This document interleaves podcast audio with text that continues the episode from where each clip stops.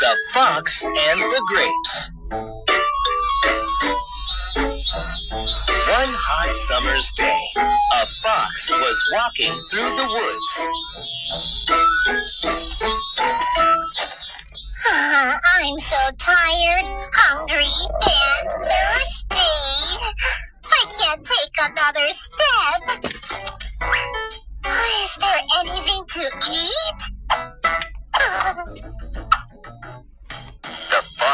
Found a bunch of grapes from a vine.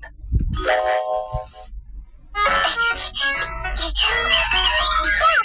Bounce! One more time. Bounce! Bounce! The fox jumped with all her might, but couldn't reach the grapes.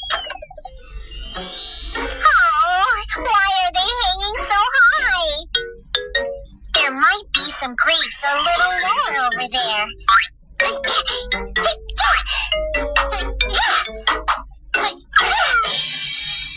Oh, ouch!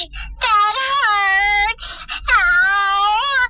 Why am I wearing myself out? Those grapes are not worth it! I'm sure they are sour.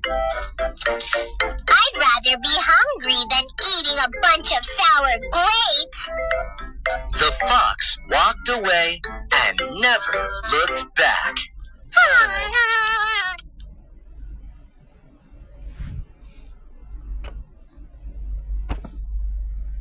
One hot summer's day, a fox was. One hot summer's day, a fox was strolling through an orchard till he came to